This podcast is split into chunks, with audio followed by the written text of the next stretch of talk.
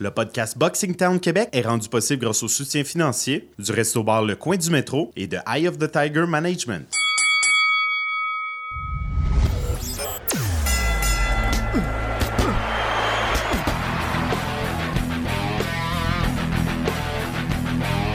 Vous écoutez le podcast Boxing Town Québec.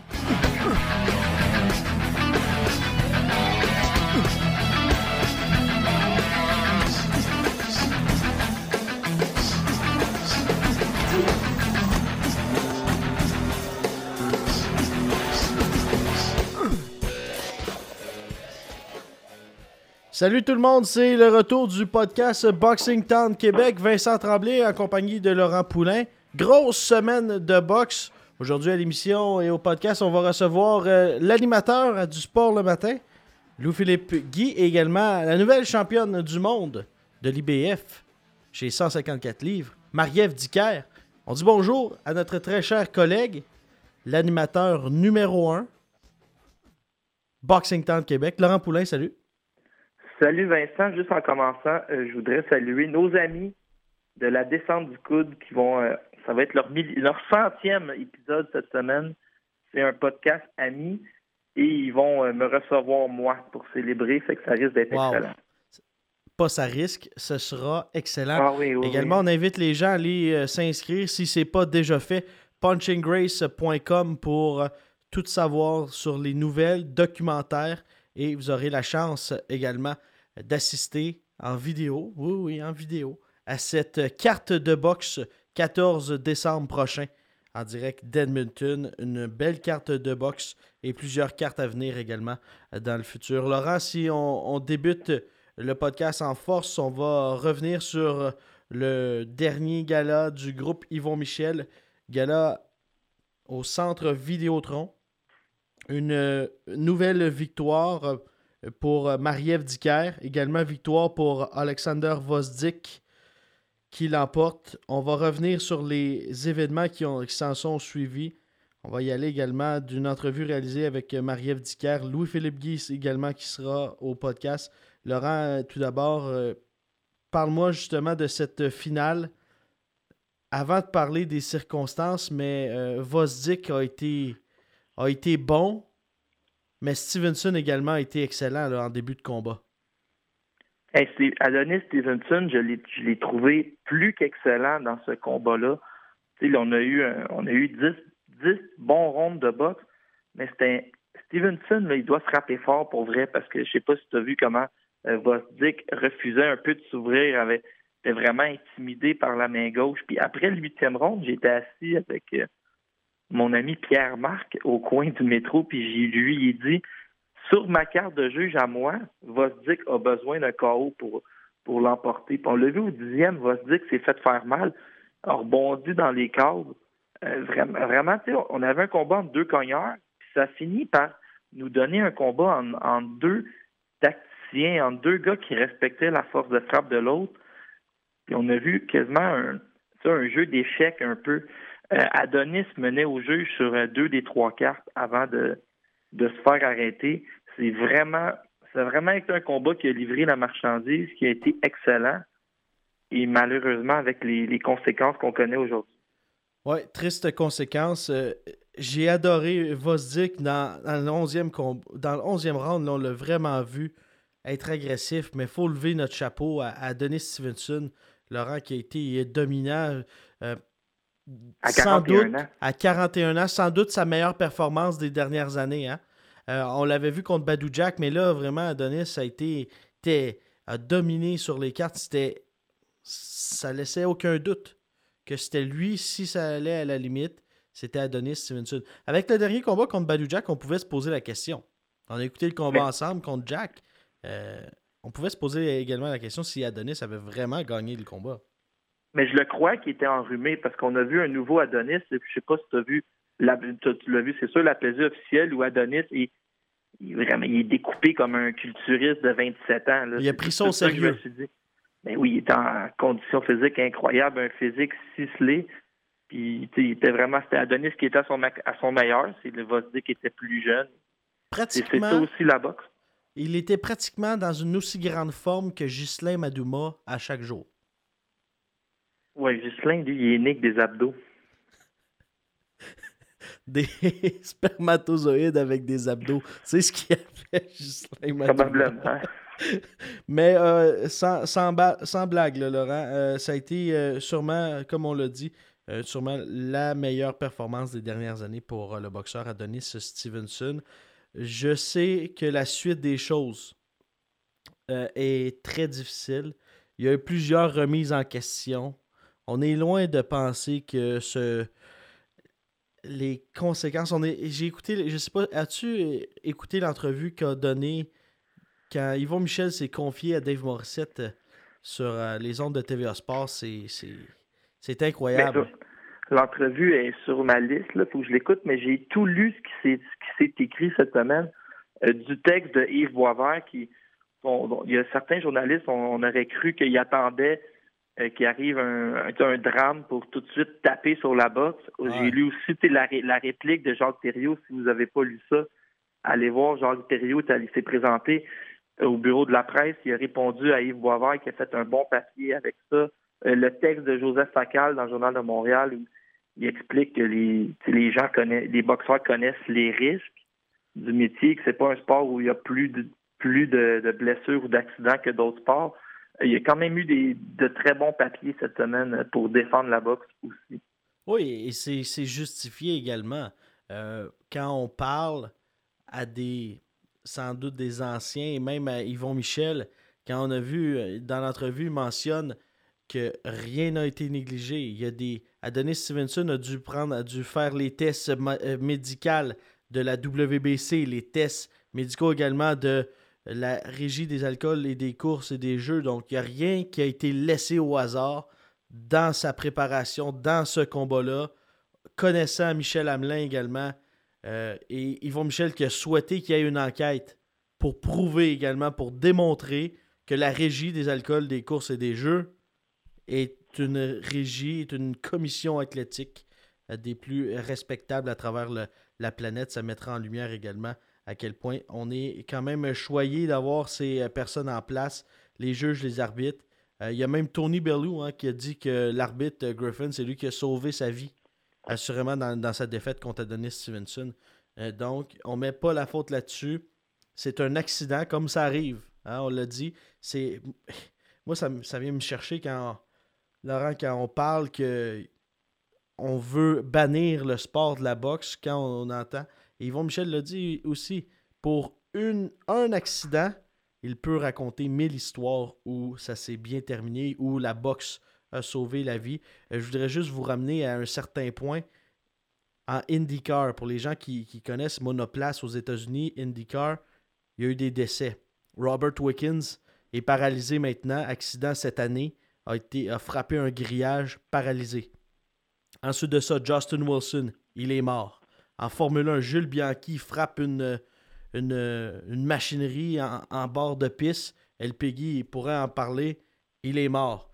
Donc, il n'y a, pas juste à la boxe qui est un sport de contact, oui, mais faut mettre les choses en perspective, Laurent. Je ne sais pas si tu as vu le, texte de notre, notre ancien collègue, Carl Vaillancourt, qui a déjà écrit sur Boxing Town. Il y a des accidents partout, mais on n'empêche pas les, les gars d'en faire.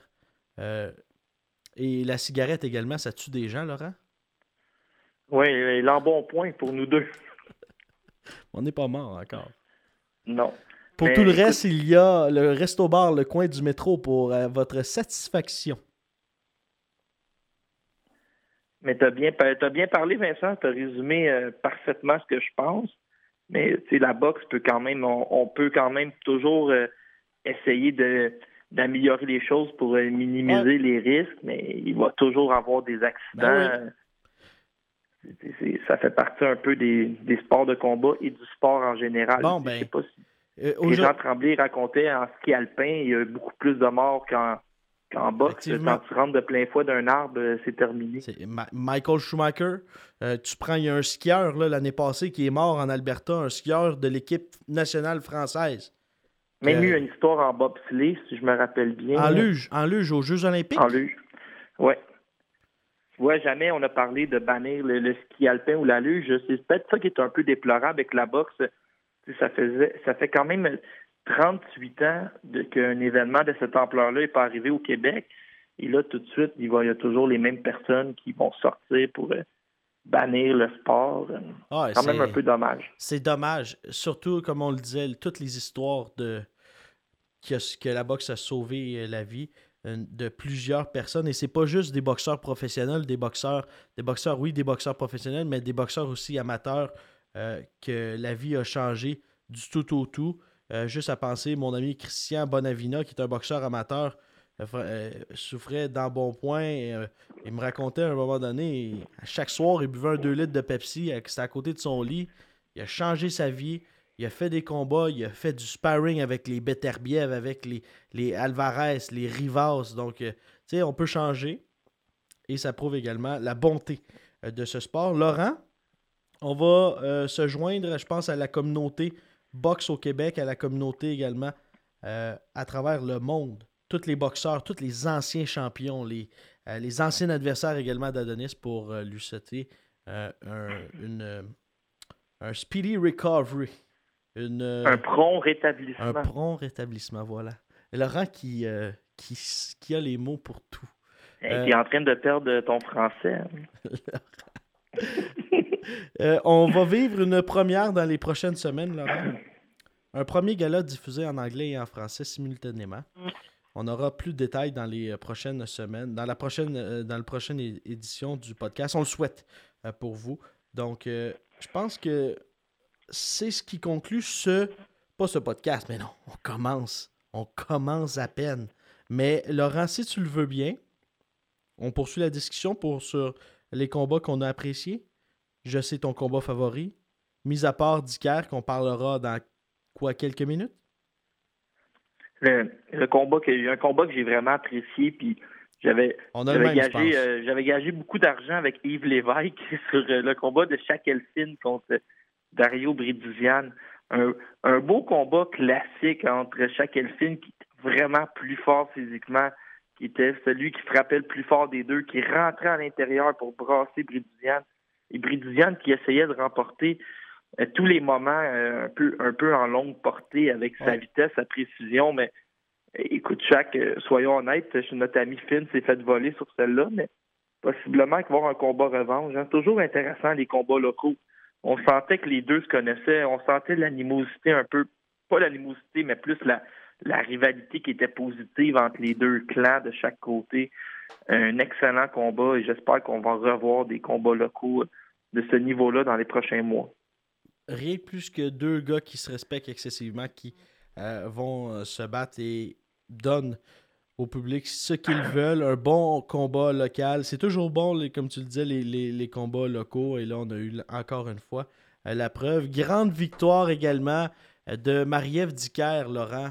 Marie-Ève Dicker qui vient saisir cette chance en combat de championnat du monde et devient la première québécoise, la première francophone au Canada, championne du monde de boxe. Un exploit incroyable. une, grande performance, hein, quand tu dis que tu arrives en combat de championnat du monde. Marie-Ève, euh, on l'a vu, à, sa milliard de combats en combat, mais là, elle est vraiment allée d'une très grande performance contre Chris Namus. Et cette semaine, en entrevue, elle a déclaré qu'elle aimerait unifier la ceinture des 154 livres et ensuite descendre de catégorie de poids pour affronter la première dame, la première livre pour livre, Cecilia, Bracus. C'est elle qui va euh, fermer HBO Boxing en fin de semaine. On va en parler dans un autre segment.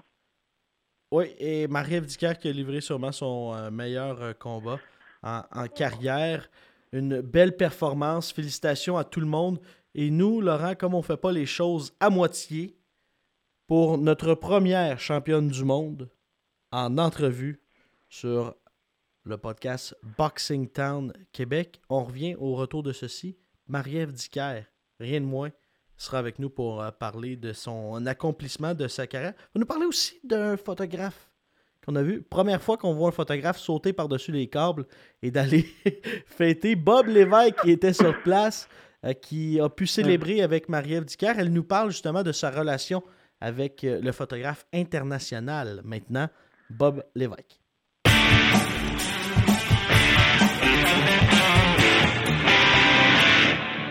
L'entrevue de la semaine est une présentation de Nicolas L'Espérance Notaire. 514-889-9579. Avec Nicolas L'Espérance, la compétition est mise hors de combat. Notre première invitée, elle, est la toute nouvelle championne de l'IBF et la première francophone à remporter un titre mondial. Marie-Ève Dicker, bonsoir. Bonsoir. Comment, euh, tout d'abord, félicitations, comment vas-tu? Euh, je dois dire que je vais euh, merveilleusement bien. Puis je suis pas certaine que, je réalise un petit peu tout, ce qui est arrivé en fin de semaine, mais ça va super bien. Parle-moi de ton combat. Comment ça, s'est passé? Parce que tu as livré assurément ton plus beau combat en carrière face à Chris Namus? c'est sûr que ça a été un combat qui a été très difficile dans le sens où c'est un combat où j'ai dû vraiment l'épuiser au fond de moi-même. a été un adversaire très coriace heureusement, j'étais vraiment préparée en conséquence parce que tout le long de mon camp d'entraînement, on m'a déstabilisé, on m'a sorti hors de ma zone de confort. Puis ça a été vraiment payant samedi parce que c'est vraiment ce qui s'est produit dans le combat. Puis à un moment donné, je me suis dit, euh, OK, c'est du déjà vu, j'ai déjà été dans cet état-là. Euh, donc, j'ai vraiment passé par-dessus. Puis je dois dire vraiment un chapeau à mes hommes de coin qui ont fait un travail incroyable parce que ce combat-là s'est gagné vraiment avec leur expérience parce qu'au début du combat, ce que je faisais n'était pas nécessairement la, bonne stratégie avec Chris. Puis on me su... Euh, rectifier le tir et m'amener vraiment dans la bonne direction. Est-ce que les dernières semaines où Elader Alvarez, ton partenaire à l'entraînement et, ami, euh, a remporté cette ceinture-là de champion du monde, est-ce que ça le, permis, est-ce que l'équipe soit encore plus, sans dire soudée, mais euh, qu'on sait dans quoi on s'embarque, qu'on est une équipe, une équipe de professionnels, est-ce que ça, t'a permis justement d'aller chercher une, motivation supplémentaire? C'est sûr que de mon côté, j'étais présente à Atlantic City quand Elder a a, passé le knockout à Kovalev et ce moment-là était gravé dans ma mémoire. Le, je dirais la poussée d'adrénaline que j'ai eue à ce moment-là, l'énergie que ça m'a donné et je me suis dit, hey, moi aussi, c'est bientôt mon tour. Donc, je dois dire que ça a été vraiment très motivant. Euh, d'avoir une équipe comme euh, Stéphane Arnois, mon, mon entraîneur, Marc-André Wilson, qui est également le même préparateur de, que, que Je sais que c'est une équipe qui est très professionnelle. Puis pour le, le soir du combat, j'avais Marc-André et Luc Vincent dans mon coin. Euh, je savais que j'étais en bonne main. Puis je savais qu'ils avaient l'expérience nécessaire et c'est peut-être une des raisons pour lesquelles je leur ai fait confiance à ce point-là. Puis euh, je me suis vraiment livré à ce qu'ils me demandaient euh, versus ce que moi je pensais était la meilleure chose qui effectivement n'était pas la bonne chose au moment du combat. Est-ce que tu as changé quelque chose par rapport à, ta préparation, par rapport à ton entraînement pour ce combat de championnat du monde contre Chris Namus? Euh, on n'a pas changé grand-chose dans le sens où chacun des, des, camps d'entraînement qu'on a effectués en prévision d'un combat était vraiment la préparation adéquate pour cet adversaire-là. Dans ce cas-ci, on savait que c'était un, gros nom, un gros numéro qu'on allait aller chercher. Donc peut-être que la préparation a été euh, peut-être un petit peu plus intensive, aussi peut-être un petit peu plus longue aussi. Ça a été un camp d'entraînement de 15 semaines. C'est la première fois que j'avais vraiment le temps de travailler. Puis, euh, je dirais aussi la part d'un psychologue sportif qui travaille avec moi depuis maintenant les trois derniers combats. Je pense que ça a été vraiment des, choses qui ont joué en ma faveur et qui m'ont permis de, de, soulever cette ceinture-là samedi. Est-ce que c'était Marie-Ève Dicker qui était trop forte, trop bien préparée ou Chris Namus qui n'a pas su s'ajuster à ton style ou encore les deux? Euh, moi, je pense que c'est vraiment une combinaison de tout ça. Je pense que euh, mon style a fait que, Chris Namus a eu beaucoup de difficultés à suivre. Euh, je l'avais dit dans les entrevues précédemment que j'allais vraiment amener ce combat-là dans mon territoire à moi, c'est-à-dire dans une game où il y, a de l'agilité, il y a un jeu de pied. Les esquives ont été très fréquentes, donc très souvent fendu l'air. Puis je pense que ce qui m'a permis de, faire ça, ça a été vraiment cette préparation-là, parce que le plan de match était vraiment élaboré comme ça et ça fait déjà depuis trois mois qu'on travaille là-dessus. Donc je pense que c'est vraiment une combinaison des deux. Là. Parle-moi justement de, l'ambiance qu'il y avait dans, le centre Vidéotron. Il y avait, il y avait beaucoup de gens. Comment est-ce que euh, ça a été. Euh, comment tu as, vécu ça, la marche vers ce premier combat de championnat du monde? Est-ce que tu as eu le temps un peu de, savourer ce moment? Je dois dire que j'ai vraiment savouré chaque instant de cette grande aventure-là. Euh, autant dans la semaine médiatique après les combats que le soir du combat, j'étais vraiment entouré de, toute mon équipe. J'étais vraiment entouré de, gens incroyables. L'ambiance qui régnait dans le centre Vidéotron, je pense que euh, j'en reviens pas encore. Je suis assez sans mots parce que je me rappelle qu'au huitième round, dans un moment très difficile, j'entendais la foule qui criait, qui hurlait, qui était derrière moi et je me suis dit, je peux juste pas dire je suis fatiguée, ça me tente pas parce que tous ces gens-là sont avec moi. Donc, ça a été vraiment le, petit coup de pied au derrière supplémentaire qui, euh, qui m'a redonné un regain d'énergie dans le combat. Puis je dois dire que autant la foule que tous les commentaires en ce moment, tous les, gens qui sont derrière moi, euh, je suis éblouie de, tout le support des Québécois. Puis pour moi, ça compte énormément. Est-ce que tu est-ce que tu t'as réalisé ou parce que c'est un exploit d'un de devenir championne du monde, c'est un exploit monstrueux euh, et de deux euh, d'être la première la première francophone, la première québécoise à remporter un titre mondial, c'est quelque chose d'immense. Est-ce que tu as eu le temps, de, avec ta famille, euh, d'y repenser à quel point c'est gros ce qui est arrivé cette fin de semaine? Je pense que les gens de mon entourage ont plus conscience de ça. Euh, je parle des gens de mon entourage, je parle de mon équipe, de, ma famille qui était présente, de ma mère qui euh, était très émotive aussi après le combat. Euh, je regardais mon équipe, les, yeux rougis de plusieurs, puis moi, de mon côté, c'était comme si c'est toujours ce qu'on a voulu accomplir, c'était toujours notre objectif. Donc, pour moi, tous les efforts qu'on avait faits, tous les sacrifices, la façon qu'on s'était préparé, il n'y avait pas de doute que c'était vers là qu'on s'en allait. Puis, je me sens privilégiée, je me sens choyée de, pouvoir accomplir ce, ce travail-là, cet exploit-là. Puis surtout, je suis consciente que le, message que j'essaie de véhiculer, de, croire en nous, d'aller au bout de nos rêves, puis tout ce que j'essaie de faire avec les jeunes, mais ben, je pense que ça va avoir encore plus d'impact. Donc pour moi, cette ceinture-là est vraiment importante à ce niveau-là. Parce que c'est pas ta première ceinture, faut le mentionner également, tu as été championne de karaté. Euh, oui. à quel point justement le fait de redonner, de rencontrer des jeunes, de voir des jeunes filles euh, qui sont motivés, qui, qui, veulent suivre tes pas, à quel point ça, vient te, chercher, puis ça vient te, te, redonner confiance, mais ça te donne la motivation de continuer, de prouver que tu es la meilleure boxeuse sur la planète? En fait, euh, je dois dire que c'est une de mes principales motivations. Euh, je boxe parce que j'adore ça, on se le cachera pas, c'est vraiment ma passion. Mais aussi, je suis consciente de l'impact que ça peut avoir sur les gens, puis je prêche beaucoup par l'exemple je me dis, si moi j'accomplis ça, si je fais ce que personne est supposé accomplir, que personne croit possible, et que je démontre que quand on y veut, quand on s'entoure bien, quand on prend les, choses en main comme il faut, c'est possible de le faire. Je me dis que plusieurs autres vont essayer de le faire, surtout les jeunes qui me regardent. Je parle, on parle souvent des jeunes filles, mais c'est aussi les, jeunes garçons, euh, les adultes, des fois, qui euh, pas prendre une décision, n'osent pas aller vers un changement de carrière, n'osent pas euh, risquer quelque chose. Moi, je leur dis, allez-y, faites-vous confiance.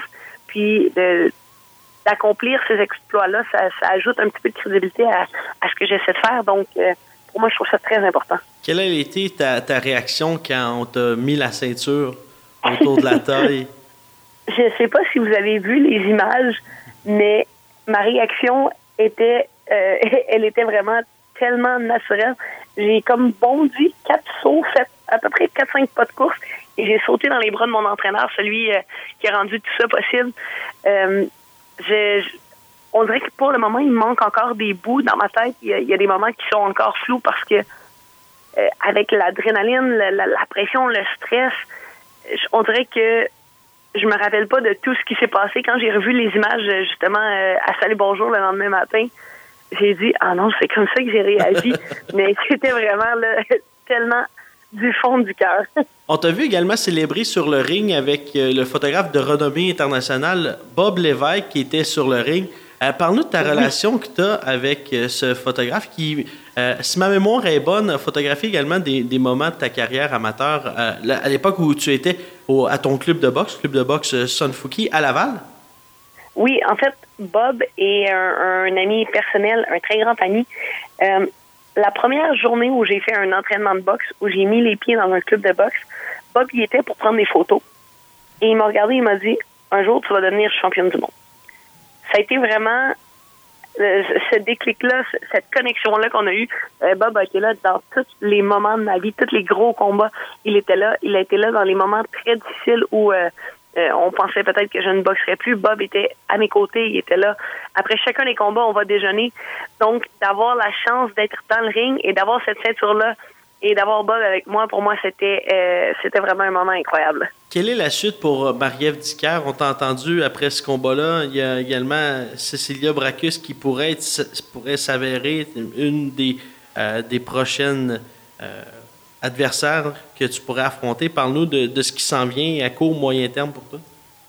C'est sûr que à court terme, je pense que ce sera une défense de ma ceinture IBF ou peut-être une unification vers euh, la WBC ou la WBA. Euh, toujours chez les 154 livres à court terme. On va rester dans cette catégorie-là pour aller chercher vraiment de l'expérience.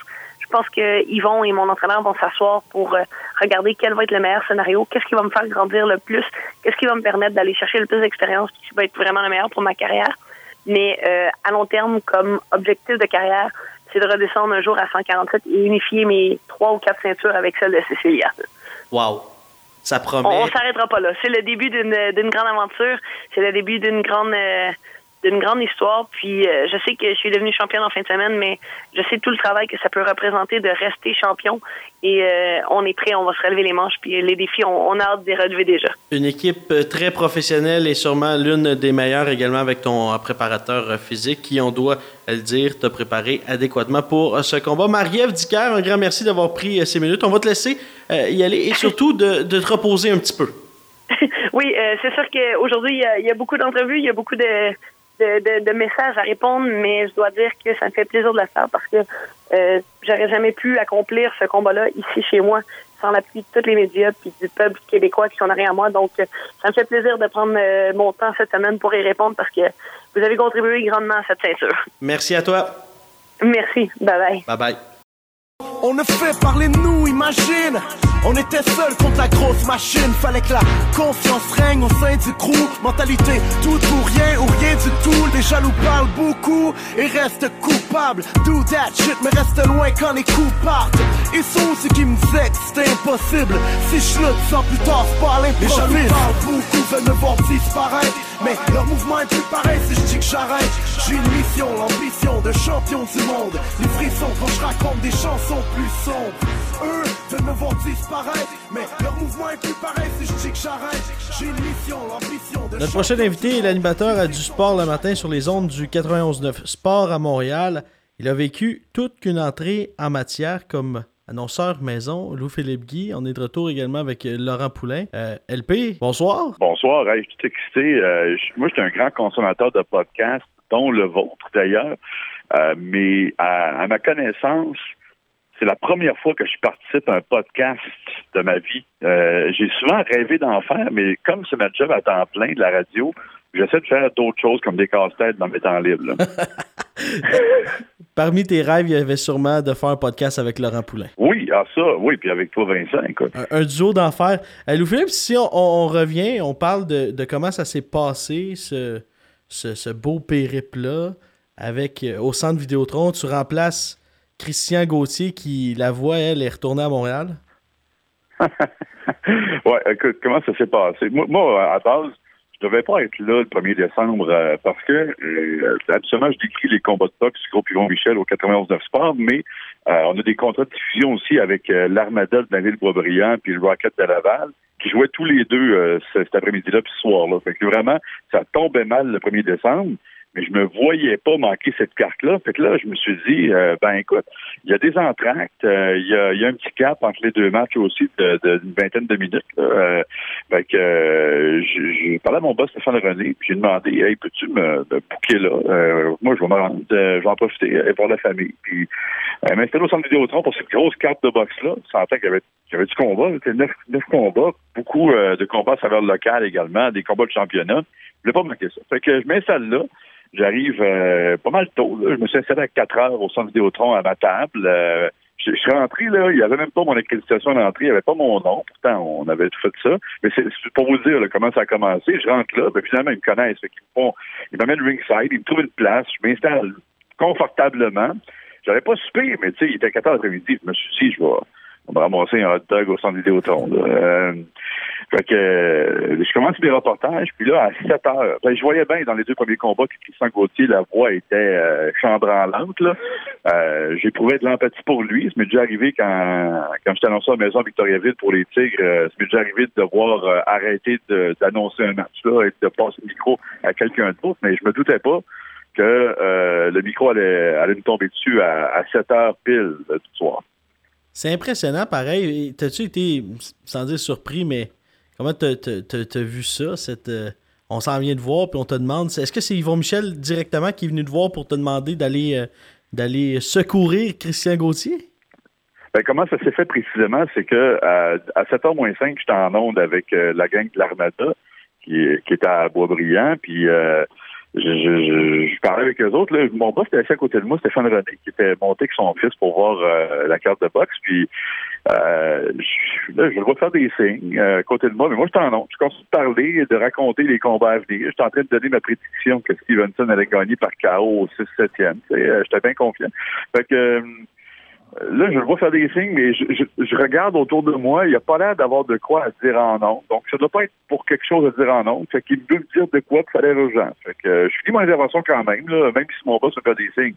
Je vais quand même pas renuire au produit en nom. Je finis ça, je dis salut aux gars, les autres qui commencent leur match. J'enlève les écouteurs, puis les mots dont je me souviens, c'est Christian Gauthier plus de voix, faut le tank dans le ring.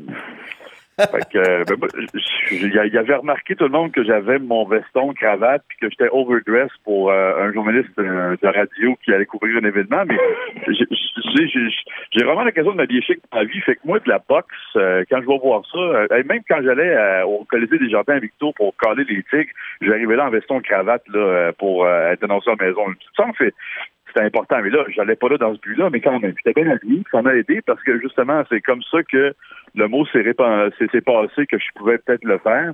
Et c'est Yvon Michel qui a demandé à mon boss là, de, de, me le demander. 45 secondes plus tard, j'étais dans le ring, pas de préparation avec les gribouillis de Christian Gauthier. il a quand même, il écrit quand même bien, je dois le dire, mais tu sais, il écrit ça dans un ordre que lui comprend. Il fallait que j'entre dans sa tête, ce qui n'était pas évident là, sur le coup. Là. Mais Louis-Philippe, j'ai devant moi la, une photo de toi en train d'animer. On peut même dire que tu étais coiffé pour l'occasion. Ouais, oui, effectivement, là, j'avais euh, j'avais fait ça à pioche la veille, là. Fait qu'il y avait plus un poil sur le coco. Est-ce que c'est quelque chose que tu aimerais refaire? Tu sais, moi, je, je me disais, Louis-Philippe Guy, c'est peut-être le prochain Michael Buffer, le prochain Jamie Lennon Jr. Des gars ouais, c'est ça, faudrait, faudrait un million hein, par... Euh... Mon, mon anglais de Chicoutimi m'a rattrapé, là. Moi, c'est l'aspect bilingue qui me stresse dans ce job-là. Mais euh, c'est sûr que pour, pour, une carte franco, je pourrais faire ça demain matin. J'aurais besoin d'un peu de pratique là, pour euh, euh, pour avoir un, un, bel anglais là, qui s'écoute bien. Là, là c'est un anglais qui a fait la job parce qu'il y avait personne pour prendre la, la, la, faire la job, puis je l'ai fait, puis les gens les gens ont été très indulgents envers moi. Mais si ça avait été moi, l'annonceur en titre, avec cette performance-là, tu sais, en là, je suis pas certain que ça aurait été aussi bien reçu. Ouais, mais... Surtout, oui. LP, euh, si Luchan Boutet a appris le français, t'es capable d'apprendre l'anglais? Ah oui, ben, ben la, la, apprendre l'anglais, c'est une chose. Moi, je parle anglais, je me débrouille, je voyage, j'ai pas de problème. Là, euh, je fais quelques entraînements en anglais d'ailleurs, là, euh, pour lesquels je dois me préparer deux fois plus, trois fois plus que les entraînements français. C'est pas naturel pour moi. Là.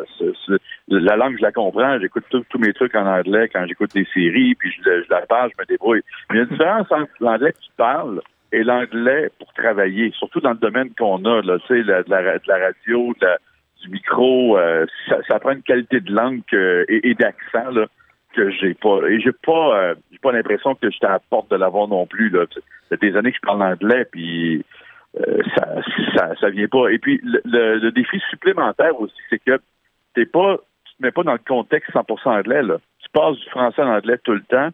Euh, ça, puis pour les gens qui ont grandi à Montréal, ça peut peut-être être logique là, de passer du français en anglais tout le temps. J'entends tout le monde discuter des jeunes des fois, euh, parler entre eux, puis ça passe en anglais ou français tout à fait naturellement. Mais moi, ça, ça demande toute une gymnastique. Hey, J'ai collé le poids, le, la, fiche de Stevenson deux fois en français avant de réaliser que j'avais déjà fait en français. Il fallait que je switch en anglais. Là. Puis je savais c'était quoi 15 en anglais. Là. Mais euh, je suis parti en français naturellement. C'est vraiment là, ça prendrait de la, la, pratique. Puis pour répondre, pour revenir à la question, j'ai répondu très longuement à la question, mais pour revenir au départ, euh, si je j'aimerais faire si, si, je veux faire ça dans la vie, euh, est annonceur de boxe? La réponse est oui. Ça, c'est sûr que. Et, ça date d'avant samedi passé. J'ai toujours voulu faire ça. Mais moi, j'ai une question, Louis-Philippe, que personne t'a posée cette semaine. Là. Ça devait être la bourse, tu as dû avoir tout un salaire hein, sur, sur Showtime, la grosse télévision. Pour moi, tu as éclairé deux, trois hypothèques certaines.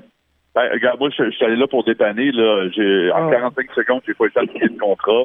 Euh, puis, tu sais, avec les circonstances de cette semaine, euh, ce qui se passe actuellement euh, avec Adonis Stevenson, toujours dans, dans, le coma au moment où on se parle, euh, j'ai pas, euh, j'ai pas couru après mon chèque. Tu sais, je, je, sais que je sais que je vais être payé pour ça. je, je sais pas combien ça vaut. Euh, j'ai fait aucune démarche pour l'instant. J'ai pas de misère à croire qu'ils vont se souvenir de moi. Puis de toute façon, on va se contacter dans les prochains jours. Il n'y a rien qui presse là. Euh, lundi, j'étais beaucoup plus affecté par euh, notre ancien champion qui se bat pour sa vie puis père de cinq enfants que, que pour être payé. Là. Mais je sais qu'en temps et lieu, je vais pouvoir être payé puis m'acheter un nouveau costume, je suis là. Ça, c'est moi qui aime trop l'argent encore. Euh. Un million, ça vaut au moins un million cinq, mais tu pourrais, tu pourrais très, tu pourrais très bien faire les cartes du casino de Montréal? Ah, écoute, je suis disponible. Moi, Christian euh, Gauthier a pris mes coordonnées parce que lui, des fois, j'imagine qu'il est occupé, il il peut pas se en deux.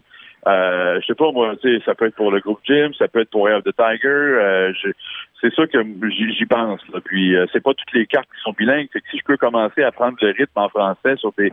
Parce beaucoup de, petites choses à savoir, à apprendre.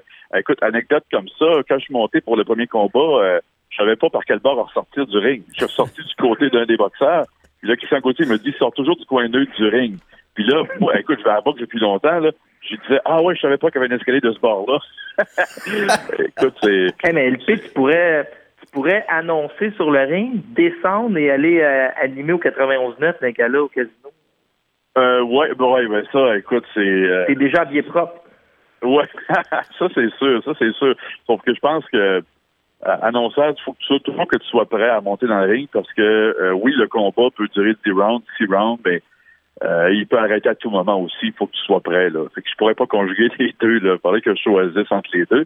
Puis euh, ce serait un choix difficile à faire. En fait, ce que j'aimerais le plus, puisque je décris pas toutes les, toutes, toutes, les cartes de boxe à cause des conflits d'horaire, euh, puis aussi parce que ben on les diffuse pas toutes là. On a on a un contrat avec Groupe Yvon Michel, puis pas avec les autres promoteurs.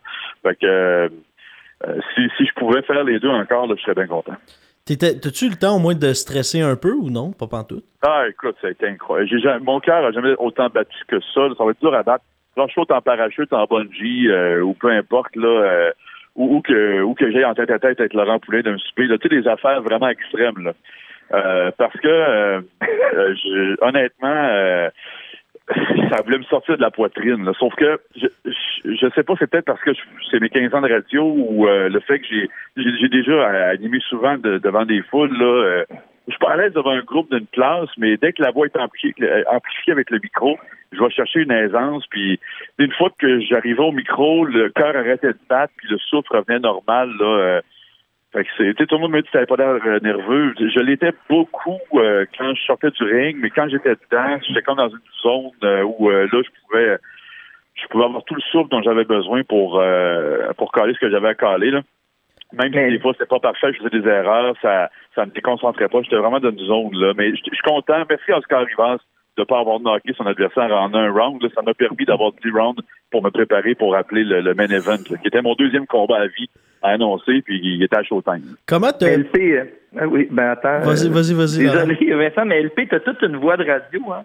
Nous, euh, moi puis Vincent, avant de téléphoner, on se, on se disait que t'es peut-être euh, la, t'es peut-être le prochain Jacques Fabi, hein, la grosse voix de radio.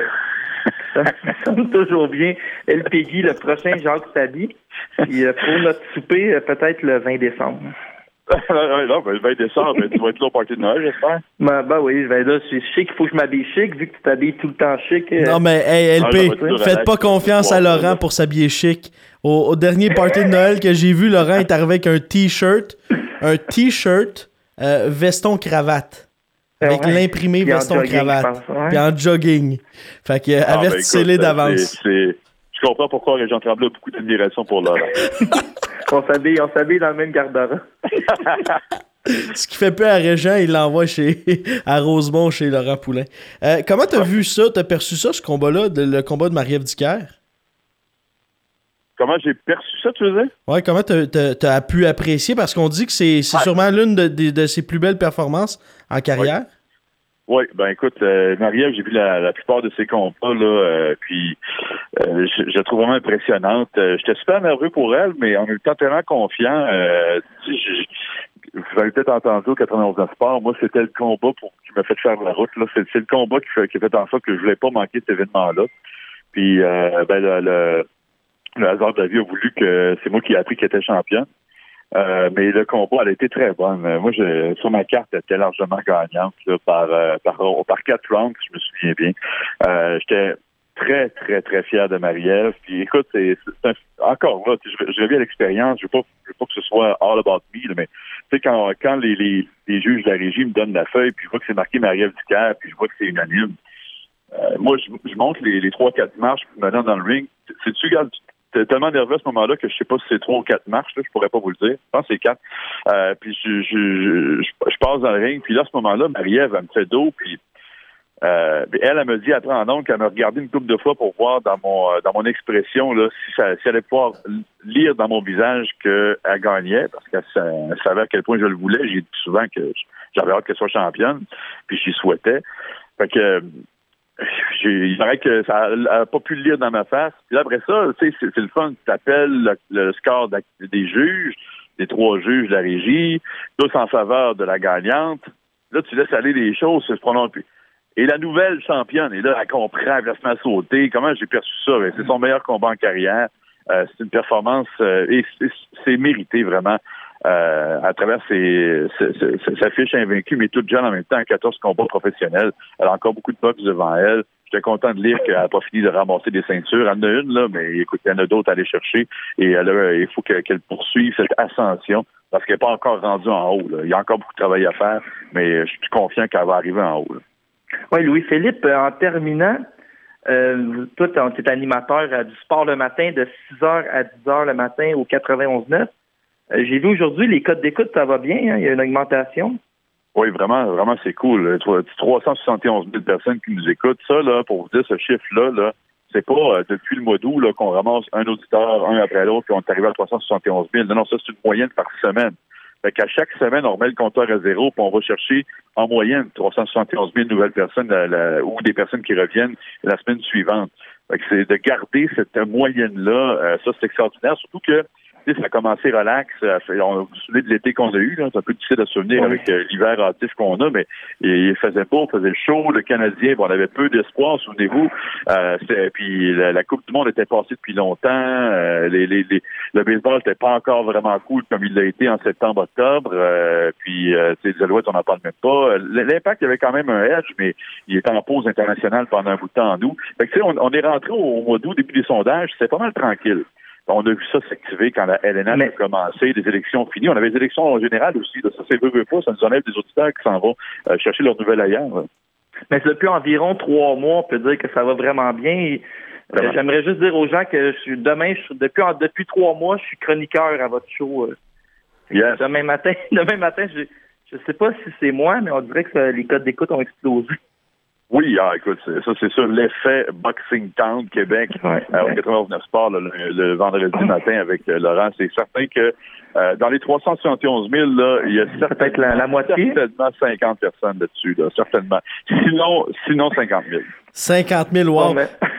LP, on t'écoute demain matin, puis du lundi au vendredi de 6 à 10 pour les gens. Puis on invite à aller vous suivre également sur les médias sociaux.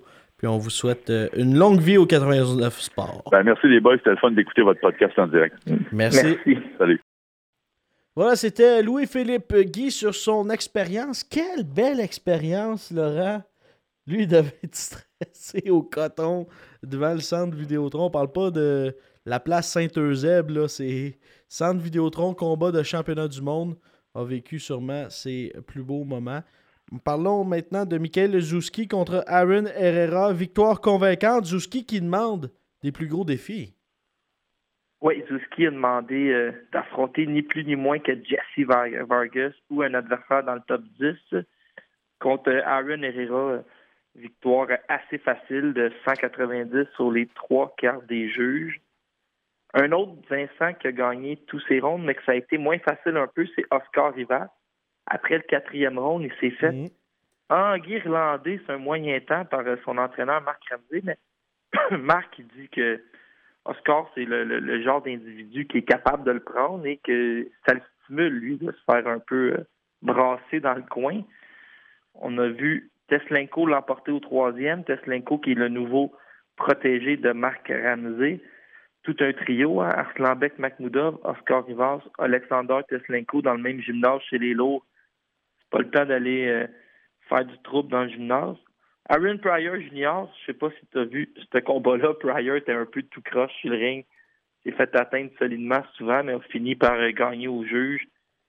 Dieudonné Wilfred Seyi, le nouveau boxeur camerounais de Stéphane Larouche. On a vu que il a beaucoup de potentiel, beaucoup de talent. Et Sébastien Bouchard, lui, a gagné par KO au troisième round contre Vi- Vitor Jones Freitas. Et depuis quelque temps, Sébastien Bouchard démolit la compétition chez les 147 livres, va obtenir un contrat pour se battre à temps plein. Il a impressionné la télévision américaine. Euh, Sébastien Bouchard, depuis qu'il est revenu d'une blessure, il passe tout le monde KO à surveiller. Je me demande bien euh, où ça va s'arrêter pour Bouchard. Il est très hot présentement. Sûrement, euh, lui, il, nous avait impressionné à Toronto, hein, Laurent? On pensait que c'était une défaite contre un bon boxeur, mais finalement, eh, avait décidé euh, que lui, ça se terminait, puis on est, bien content. Euh, Annoncé aussi qu'il pouvait se battre maintenant à temps plein, donc une bonne nouvelle également pour Sébastien Bouchard. Si tu le veux, si Dieu le veut également, parlons de ce combat. L'Undertaker. Incroyable. La performance de Tyson Fury. Et là, tu me disais que on peut ressortir l'enregistrement, Laurent? Non, non, non, non, merci. Hey, je Ouh, me rappelle, hein, Tu m'as dit il a deux ans clairement. et demi à manger, puis il a pris de la cocaïne. Va manger une volée contre Wilder. Ça s'est pas passé de même. Hey, le gars, là, il est à prendre au sérieux. Et quand on se mouille dans les prédictions, hein, il peut arriver un peu n'importe quoi. Quel combat, malgré qu'il soit allé au tapis à deux reprises. Là. Moi, je vais, je aller avec une drôle de phrase. Je pense que c'est une des grandes performances défensives d'un gars qui est allé au tapis deux fois. Euh, Il était, il était magique défensivement, Tyson Fury. Euh, Les esquives, tu vois que c'est peut-être pas le plus rapide, mais il y a un, un sens de l'anticipation où il devine qu'est-ce qui s'en vient. Il a été vraiment impressionnant. Tout un showman. Et là, c'est plate parce qu'on aimerait ça avoir une revanche. Il y a aussi euh, Anthony Joshua qui cherche un adversaire. Deontay Wilder, Tyson Fury, Anthony Joshua, top 3 chez les poids lourds. Euh, Je pense que personne ne peut nous obstiner là-dessus. Sa performance, et quand il s'est relevé, Laurent, là. Mais oui, hein, les 200, 265 livres qui se relèvent en une seconde et demie, deux secondes, c'est spectaculaire. Ah non, mais le meilleur montage, c'est celui de notre ami Jason Touf- Toufedis. Il va, il va nous devoir, Jason va nous écrire parce qu'il va nous écrire à la seconde dont on met le podcast en ligne. Elle va pouvoir Ouais. nous dire comment on dit son nom. As-tu vu sa photo avec Wilder, l'aura de, du, du Saint-Pierre au- en haut, puis Il se relève, un là, combat, un, un classique instantané, ce, ce combat-là. Ouais, puis je vais prendre un deuxième combat, anytime, anywhere. Et j'espère pour euh, Fury que ce sera chez lui, parce qu'il le mérite également. Jarrett Hurd et Louis Ortiz est mon favori. Joe Joyce. Hey, Jarrett Hurd, là, il a commencé le combat contre Jason Wellborn et là, on comprenait rien. Wellborn rentrait à l'intérieur, à l'intérieur, atteignait Jarrett Hurd à volonté. Hurd fout- foutait un peu rien et euh, ça, il a pris un coup au corps. Il a, fermé les livres contre Wellborn. Et là, le, frère Charlot est monté sur le ring dans un- une performance un peu digne de la WWE. Les deux se sont challengés, se sont criés un peu de bêtises. Hurd qui dit qu'il est le roi des 154 livres ça reste à prouver.